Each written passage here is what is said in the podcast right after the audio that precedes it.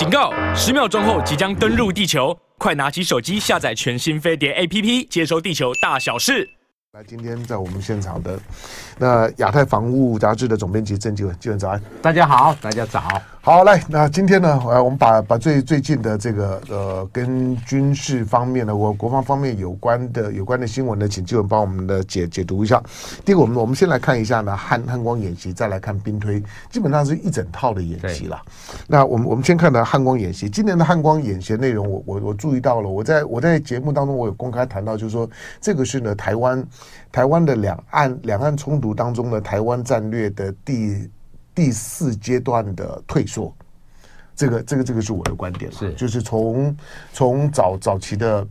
反攻大陆，把所有的兵力呢往前推，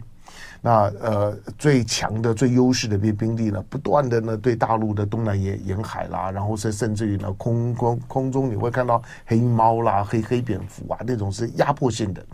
那那个时候。呃，包括包括金门金门炮战的时候，你看到呢，第一第一次的，就是说呢，告台湾同胞书的时候呢，也在也在解释，就是说为什么发动金门炮炮战，因为你们蒋介石整天呢都来骚骚扰我们。好，那这个呢都是过去。那第一阶段，第二第二阶段的时候呢，其其实就开始面对现实了，就是他等于已经放弃了说反攻到大陆。那个呢，也也是台湾统独的一个非常重要的转折点。在李登辉的时代的时候，陈水扁的时代就决战境外，就是。我已经不可能反反攻到大陆，但决战境外，决战境外就是说，来我们在台湾海峡拼一场。那基本上面呢，只要呢台湾本本岛呢不承受战火，其他的呢，反正呢我们就是呢把把大大家伙呢大杀器海呃海空优优势制空权制海权都呢推到台湾海峡上面。可是呢后来呢，当解放军呢到尤其到了到了二十一世纪，解放军的兵力的增增长，整个的整个装备的提升换代，那个太明显了。那你你现在你你现在看到看到的这些情况呢，已经已经告诉两岸的军事实力的对比，包括美美方的，就是说呢，兰兰德，我们前两天提出来报告，兰兰德报告那个国防部呢支持的报告，已经呢持续了六年以上的追踪的研究，就告诉你将来的差距只会越来越大，所以台台湾的基本上面的战略呢一定要要改变。那从决战境外到呢？蔡英文的时代呢，已经是反反登陆、反斩首，那反映的基本上面就是，只要呢不不让你上岸，本岛呢不要太太大的破坏。那在在反登陆的时候，看能够呢尽可能用强化自自自己，让你在滩头歼敌的情况这下面，那减减少或者压抑呢你对台湾呢发动了武武力行动的可能性。可是这一次的汉光又往后退了，为什么？这次的汉光哦，其实就像我们这个很多听众关心军事朋友听众哦。包括观众所了解到，我们这几年美国一直哎希望我们能这个强化武装，嗯，哎，特别是城镇战这样的能力哦，尤其是国这个国军这次汉光演习，他有强调，我们基于说俄乌战争的经验，我们在很多超演的科目上来讲，采取了俄乌战争这个乌军所采取的一些做法，比如说大量挖壕沟啊，阻绝设施啊，哎，那另外还有强调所谓的。这种城镇战这样的一个这个作战这种防卫态势，因此哦，这几年所谓的强化国军城镇战的这种作战能力相关的训练操演，其实做的那更为这个这个全面。嗯，那另外美国卖我们的武器很多也凸显这种近距离或者在台湾这个本土这个上面进行防卫作战这样的一个状态。但这次这个汉光演习，我觉得比较可惜啊，就是这个台风来啊，搅局，所以我们可以看到这个操演的第二天开始，空军基本上就收就收工了，收兵，海军也回去各港口基地防台，嗯，因此这个操演里面本来有海空军的这种联合或配合，我们后来都看不到，嗯，完全由陆军或者海军的陆战队。来进行一些操演，但总体来讲，我认为这次这个演习彰显两个特色啊。第一个就是他还是强调所谓大台北防卫铁三角，嗯，尤其是大家非常清楚，像台北港啊，哎，巴黎海滩啊，还有淡水河防，哎，这个所谓的铁三角，哎，那这个演习其实过去两三年啊，不断的进行操演和强化，已经变成这几年汉光演习一个重点。那我们可以看到，蔡英文其实还特别到巴黎海滩来进行这个现地的试导。虽然确诊，但他还是要去，哎，看看哎，这个海海边，你这这这个设置的各种像壕沟啊，哎，铁丝网啊，这个角铁啊，各种这种主角设施，它的布置状况。那我们是那时候用这个长镜头、望远镜头去仔细的看，然后，我们想可以可不可以看到一些美军的顾问之类的？但可惜没看到，那都是总统府或者军方高层陪同的人士。那当然，除了这个铁三角以外，今年更大一个特色是，对于基础设施的防卫这个操演，哎，从南到北都有，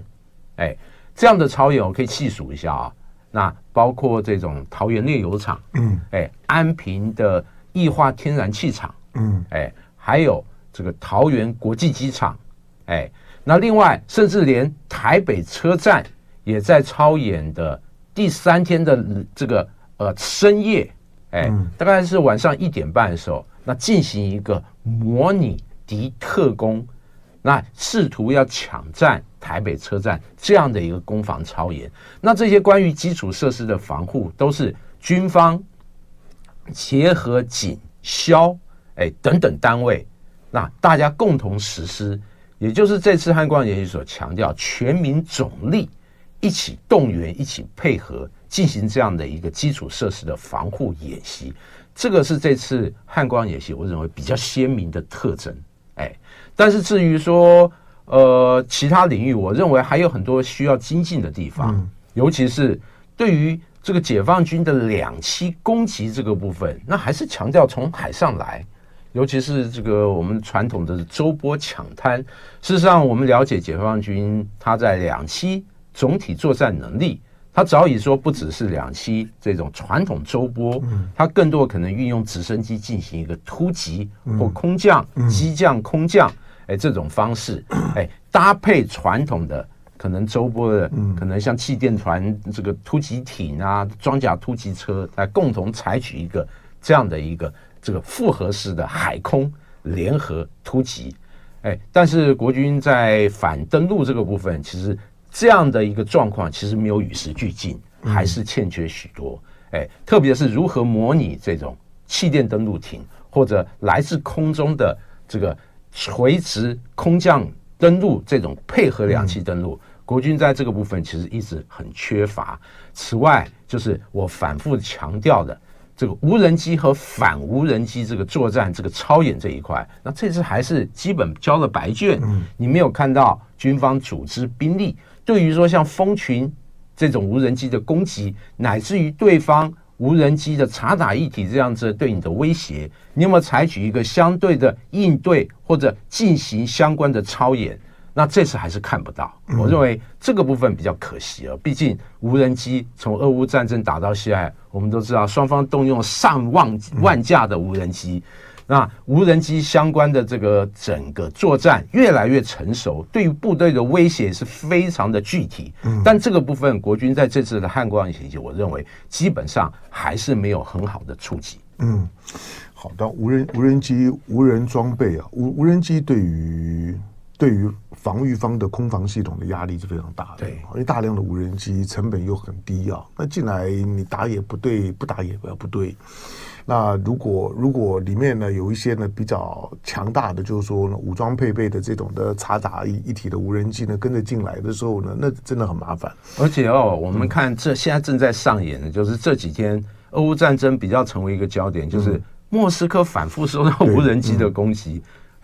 这个已经是非常明确了。当然，有的时候我们也可以用无人机这个攻击这个大陆的目标，但大陆它的纵深腹地太大了。嗯，相对来讲，台湾和这个大陆之间相隔这个不到两百公里，台湾海峡，你试想从乌克兰到莫斯科，远远超过两百公里，它持续性这种小型无人机对你的袭扰，会让你不胜其扰。而且最重要就是对于民心士气来讲。这个整个挫折感，我认为是很大的。对啊，当然那那个是一个战术性的骚扰，就是你在莫斯科看到的这些无人机的攻击，坦白讲就是说，它它是很单调的、很很原始的这种的这种的，就是说呢，民用版的这种无人机了，所以它基本上就是它连要摧毁一栋建筑物都不太可能，大概就是。就是撞撞击了之后爆炸了之后呢，造成一个楼楼楼层啊几块玻璃的破坏大概会了，但是没有没有没有办法造成呢比较大的杀杀伤力。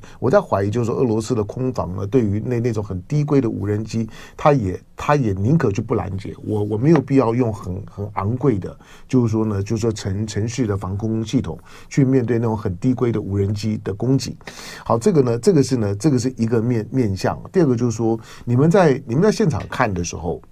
就以今年的汉光演演习，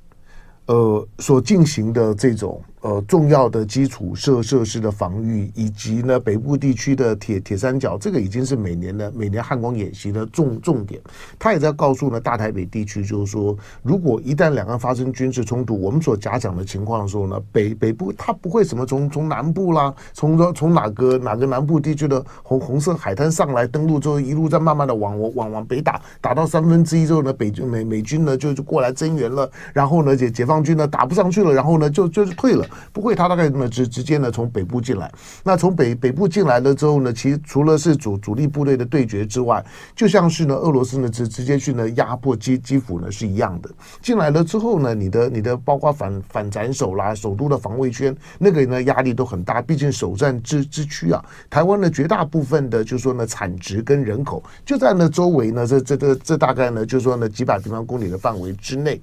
好，但是你看到的这这些的防卫，我也看到美美方的一些批评质疑台湾的演习。第一个，一直都都是照表操操课，是那缺乏呢灵灵活变化呢跟临场的应变。第二个呢，就是呃太服从命命令，所以呢经常呢流流露出那种呢摆摆摆拍的味味道，就就是为了满足媒体拍摄的需要。经过了这些年之后，你们在现场看这种情况没有改变吗？我认为还是有所改变的。像巴黎海滩这个操演，我前前后后去过两次，嗯、一次是预演，就是演习的前一个星期；嗯、那另外一次就是正式当天。嗯，我必须说，它这科目的整个施作的过程，这些细节或者程序，嗯，哎，或者部分武器的安排的位置，它是有所改变的。嗯，尤其是我印象比较深刻的就是像那种发烟车，嗯，哎。配合这种防御部队对攻击部队的这个反击部队要往前推展，嗯，哦，他的发烟车摆的位置，我觉得就比较合理，嗯，哎，但对于部队合理，哎。我所谓的合理，它就有效掩盖部队。嗯，哎，但对我们这些媒体来讲，这就很伤脑筋。你完全掩盖部队，完全看不到你，看不到底下。我看很多摄影大哥，哎，纷纷抓头，就是哎，怎么办呢？我现在拍的这个整个这个场景，全部是白色烟雾弥漫的一片。嗯，你连假车，你连这些攻击的这种人员，你都看不到。所以大家有抱怨，但。事实上，大家也很清楚啊，这就是实战。我认为这个部分是这个呃正确的哦。那另外刚刚才有讲到很多场景模拟的不够真实，我认为这是台湾的一个困境。嗯，就是我们的训场实在太小，特别是我们的这种履带式的这个车辆，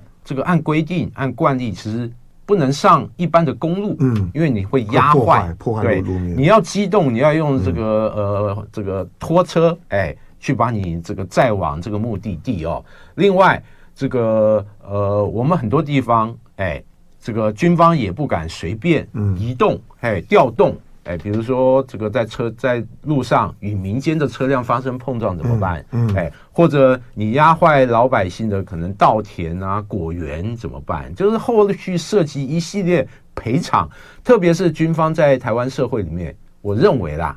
他向来比较弱势一点，出了什么事都摸摸鼻子，好像是会被欺负的一方哦。这个就是长久以来台湾社会的形态。因此，对于军方来讲，在这样的一个客观的一个环境限制下，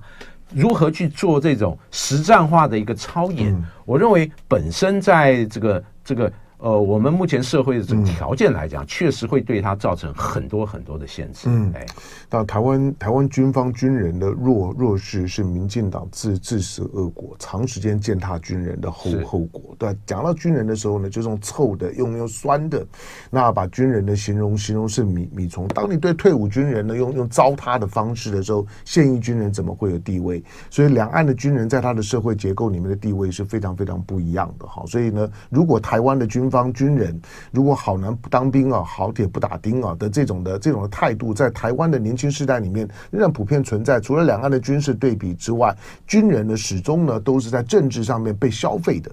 而且很廉价消消消费的。那你今天呢就在一个一个一个自自食恶果的情况。好，那这样的一个一个汉汉光演演习，嗯，我怎么说？就如果如果说是如果说是解呃解放军。会怎么看这样的汉光演习？当然，解放就会看你这个操演这个科目，嗯，哎，具体的一些状况，嗯，还有你的重点操演的这个领域。哎，在在在演习这这几天的时间，解放军在周围做了什么活动？其实它还是一样啊，就是它的海空相关的兵力还是在台湾周边这个进行它常态性的任务。当然，有人说，哎呦，这个后面几天好像这个海空都没有活动，嗯，这因为。台台风的关系，哎，台风我们演习也受影响，他也受到影响。对，好，大陆现在正在受受灾的情况。那先听广告，广告回头之后继续跟纪文聊。好，我一定要感谢一下，嗯，这 Grand Grand Lee，呃，在兰州。好，OK。那他说呢，问候问候呢，唐唐先生，他说今天是我的生日，三十五岁。好的年年年纪啊，三十岁多好，生日快乐！好，向新的一段的人生旅程中出发，一天到晚叫我去吃兰兰州拉啊拉面，对，好，OK，兰州拉面好吃啊，我都好好吃，好吃，好吃，好吃，好吃，好吃，对对对对对，好，来，好，待会儿待会儿待会儿就说呢，美美日边兵推，对，还有山东舰，对，OK，好，然后军，你觉得我跟你讲这个军？美国，美国这一这一波对台湾的，就是说呢，特别提提提款的这个军售，为什么这么神秘？其实哦，就是因为他是动用总统那个职权嘛，嗯、哎，军军军员的那个职权，嗯、那是第一次啊。嗯、主要就是好处就是，哎，这是个，嗯，这个比较快嘛，嗯，他可以跳脱传统军售。他需要什么签合约啊？嗯、还有这个跟各供应商签约等等，很麻烦。嗯、这比较快。但他他为什么比较快？他主要就是展现了向美国国会一个呼应嘛。嗯、因为美国国会之前国防授权法一直要求，还要通过一堆有台法案，嗯、然后这个强化台湾这个防卫。我觉得这个拜登是。某种程度呼应国会，因为嚷嚷了半天。那第二个，确实我们这个军售的一些品相的武器，嗯，有延迟运交。尤其是刺针防空飞弹，所以这次刺针应该是在算重点部分。所以说无人机有没有 MQ 九 A？哎，这个是大家外面的说法，有没有不知道？哎，但我认为也有可能，因为 MQ 九 A 和 MQ 九 B 基本上载台一样，嗯，哎，只是一个是比较传统偏这个就是查打一体的缩减版，变成侦察用的。那另外一个专门针对海洋侦察的。那对于说如果能提前移交。不只是飞机本身，甚至说整个整体后勤或者你的模拟机这些人员训练用的，哎，你找到位的话，我们人员早训练，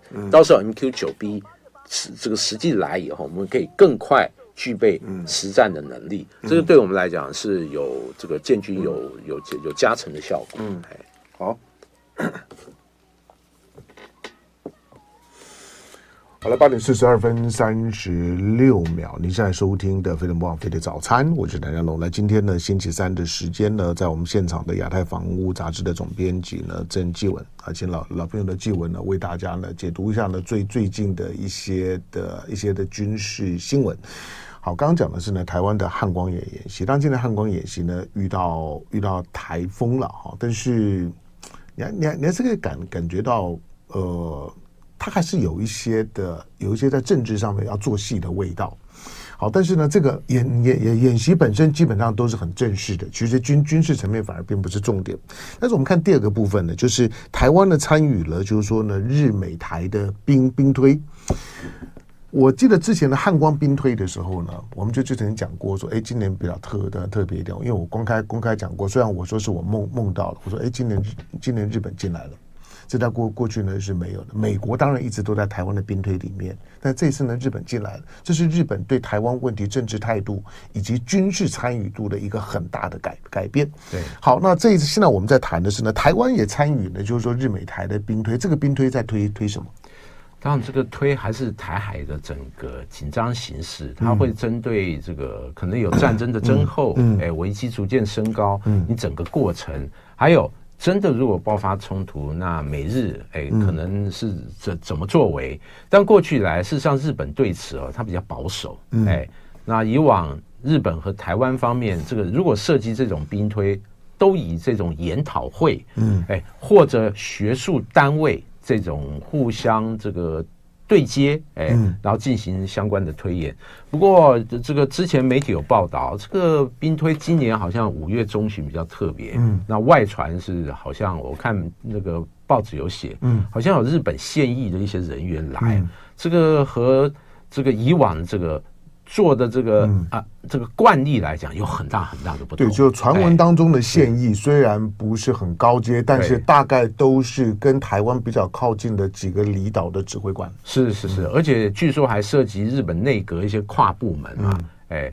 这个我们就觉得哦，这个日本政府好像动起来，对台湾这个议题哦，嗯、台湾有事，日本有事，日本考虑的可能不只是纯军事层面，嗯、还包括他。像这个呃，他比如撤侨啊，怎么做啊？嗯、还有我日本这个因应这样的一个任务，这样的一个行动，我相关的预算花费如何？嗯、我这个呃这个相关部门我要怎么去支应等等？我、嗯、涉及的层面我必须说很复杂。但从这样之前这个媒体所披露的内容，我们也可以知道，日本政府是比较务实看这个问题，他、嗯、看的不是军事。单纯的军事这个保安议题，它涉及的是日本如果应对的话，影响的各个层面，日本政府怎么去运作，怎么去解决，怎么去应应这样。我认为这样的一个推演和我们以往所理解的这个兵推，哇，它在这个这个角度和涉及的层面，我认为是比较这个复杂的哦。但至于说，呃，真正这个涉及这个实际军事行动的这种兵推。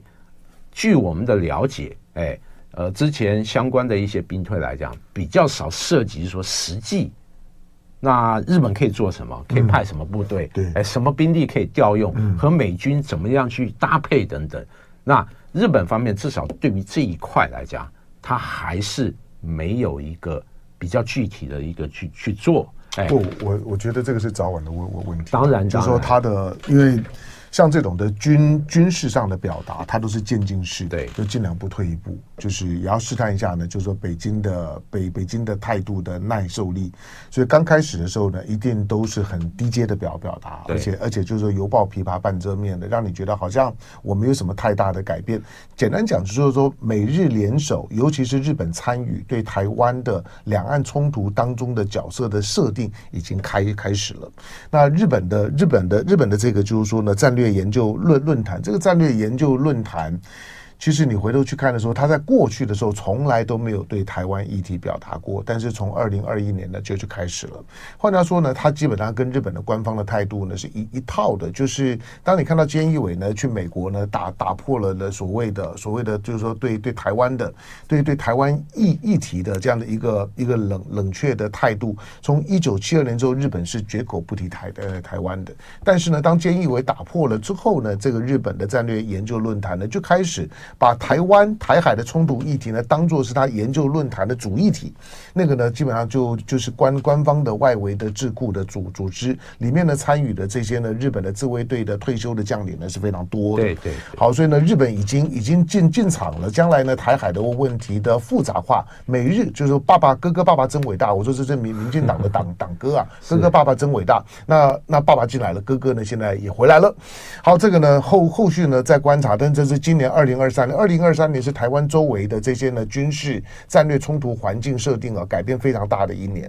好，我们再再再看山东舰，山山东舰在在干嘛？山东舰今年比较特别，就是它四月份的时候，嗯、我们都知道，这解放军对台举行这联合战备警巡，没有还有联合利剑操演啊。嗯、山东舰特别这个 突破第一岛链，嗯、跑到台湾这个东部和东南方，没有错。哎，在这边要执行任务，它是压在台湾东边两百海里的经济海域的两百海里那条线上面，所以呢，所以呢，美美国的航航空母舰，你你知道就往后面退了四百海里，是。其实它的整个活动的这个海域哦，和之前辽宁舰在这个地区活动有点类似。嗯，那事实上从过去我们观察解放军海军的航母编队，我们就可以知道，这附近海域已经变成它的练兵的场所，没错，没错。执行远海跨区的远航训练，它的整个这个航母编队，还有像舰载机等等，都是在这个地方进行操演。而且比较特别就是，它除了这个航母编队以外，我们会看到包括它的轰六 K。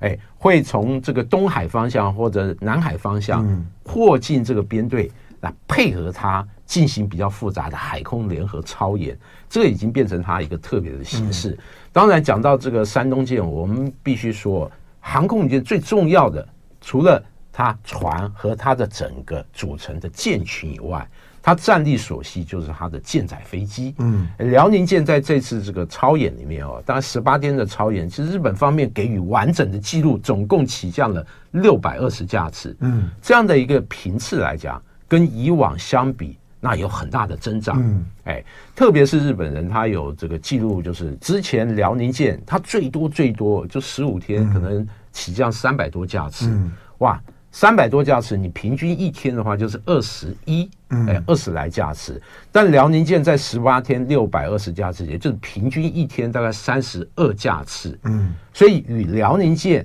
相比的话，哇，它的航空起降的频次。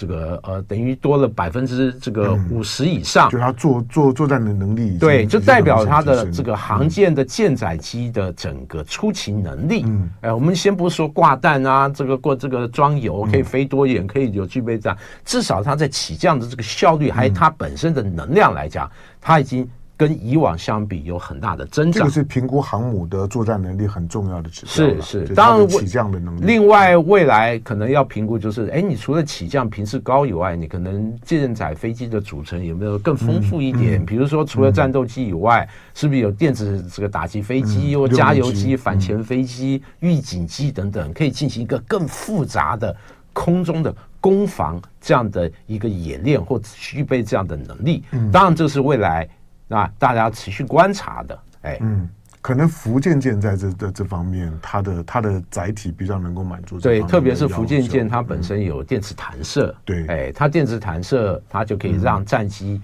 这个武装更强的升空，嗯，而且像这个呃空警六百这样子舰载的固定翼的预警机，才可以在上面进行一个起降和部署。此外，这个呃直二十。这样的一个通用型的直升机改装为这个反潜飞机，哎，未来在福建舰可以大量配备，就让它的这个反潜直升机搭配航空母舰这个部分，可以就是类比于美国海军这样一个成熟的发展，就是载台有了，我未来充实你的综合功能，充合你充实你的综合配备，嗯，基本上我们从这样发展就可以看出。呃，其实解放军航母编队它的发展很简单，我就是以美军为师。美国人那个做法，事实上已经为他开启了一个哎未来发展之路。反正就是比照美国嗯去发展。哎，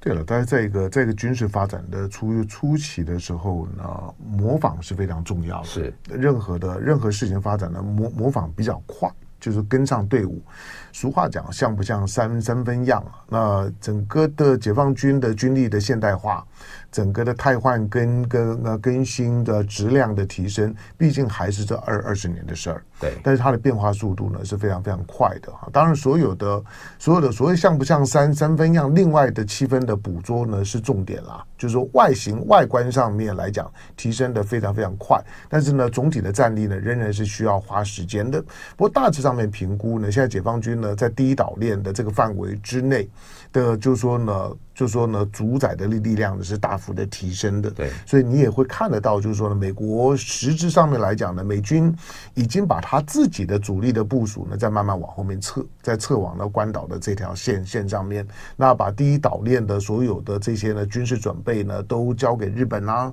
交给韩韩国啦，所以他现在急得要把日韩呢都拉拉进来。包括菲律宾以及台湾，好，最后呢，我们我们刚才在广告广告期间呢，虽然谈了一下了，但是我还是要我还是要问问一下，就是说这一次，因为今天呢，今天的今天一条新闻就是呢，美美方呢正正式的提邀请邀王毅，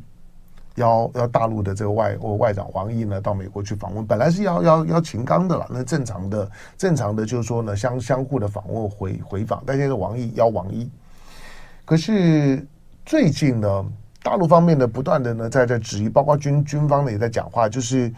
美国呢批了批了一批呢新的的对台的军军售，这个军售三点四五亿，三点四五亿美元，金额上面来呃来讲，所以有什么特别吗？也没有也没有什么的。我我们知道，就是过去我们已经付了钱的那些呢主主战的装备都不在里面，你不管是 F 十六 V 也也好啦，这坦克也也也好等等，都都都没有在的在里面。